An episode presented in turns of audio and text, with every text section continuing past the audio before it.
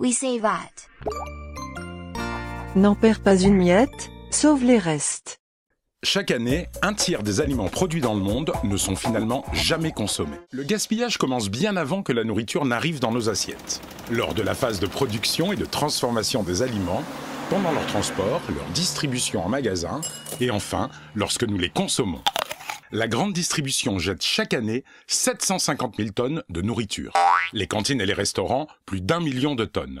Mais c'est à la maison, où nous prenons le plus de repas, que nous gaspillons le plus. Environ 2 millions de tonnes, soit entre 20 et 30 kilos par personne et par an. Nous ne gaspillons pas autant tous les aliments. Ce sont les légumes qui finissent le plus à la poubelle, puis les fruits, le pain, les restes cuisinés et tous les autres.